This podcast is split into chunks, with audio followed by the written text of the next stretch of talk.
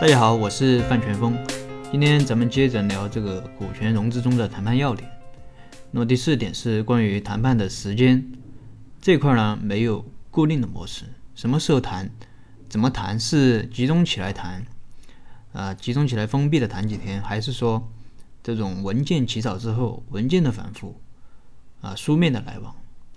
如果是集中起来谈几天，啊，效果不好的话，那么可以缓一缓。如果是文件的反复，那么反复到一定的程度，也可以集中起来谈。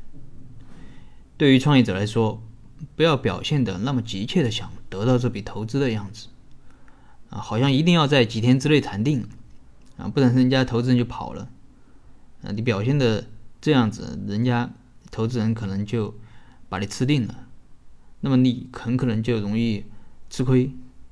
所以该放就放，该紧就紧。融资这个事情，嗯，我觉得还是要讲缘分的。有时候不要太强求，条条大路通罗马。你委曲求全的去得到了一笔投资，或者说找到了一个不合不合适的投资人，那我觉得还不如不要。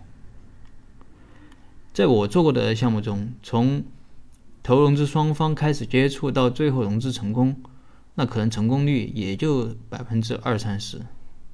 可能还要低一点，那不是所有的项目都能成的。那我想表达的意思就是，有些东西真的是看缘分。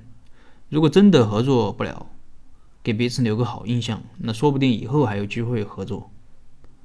所以就像我前面说的，那企业一定不要等完全没有钱了再去融资，否则你很可能就会将自己逼上一个两难的境地。两难的境地是融吧？啊，那感觉对方给的估值太低，你不融吧，那企业马上就没钱了。这是第四点，第五点是融资谈判，它不是一种对抗性的谈判，是一种合作的谈判。那目的是要达到双赢，不是说你要把我干趴下啊，那我要把你怎么样，是要大家都能获利。那在我看来，好的谈判应该是和谐的，充满理性的。咱们中国人讲究的是以和为贵，和气生财。人家投资人投了钱，你们就是一家人了，没有必要搞得这么对立。如果投资人太强势，他不同意某些条件也没有关系，我们可以再谈嘛。我经常会遇到这种情况，就是投资人不同意融资方的一些条件，那没关系，我们可以下来啊想一想，那给你其他的一些变通的做法。那有时候一个不行，那我们可以想出七八种变通的做法，完全没有必要揪着一个地方不放。那有些东西对方不理解，我们可以可以去解释嘛。那这就是，那这就是我们的打法，就是以柔克刚。我去帮企业谈判的时候啊，最怕遇到的就是那种动不动就针锋相对的对手，没有必要。这又不是打官司，不是你死我活，而是合作共赢。双方都要努力的去找到一个能够被双方接受的条件。那谈判是为了为了实现你的商业目的，条条大路通罗马，又不是只有一种方一种方案可以实现这一种目的。如果只有一种方案，那就是谈判者的失败。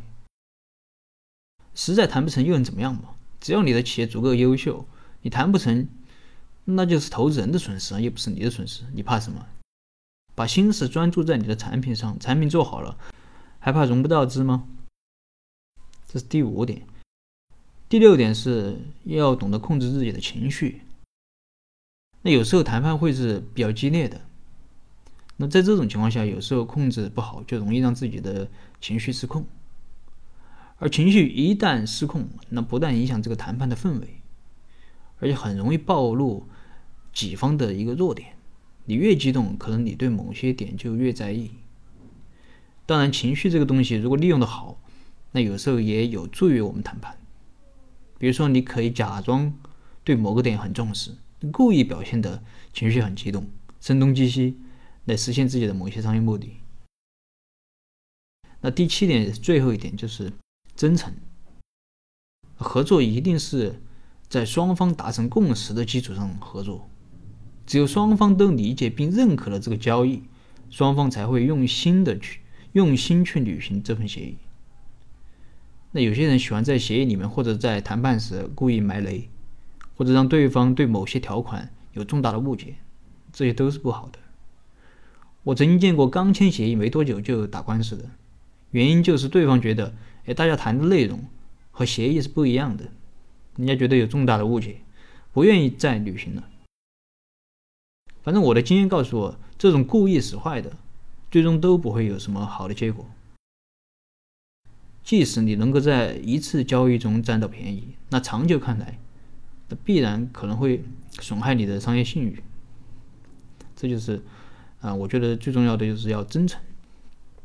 那么以上就是关于呃融资谈判中的一些谈判要点，当然都是我个人的一些心得体会吧，也希望对你有所帮助。那么今天的分享就到这里。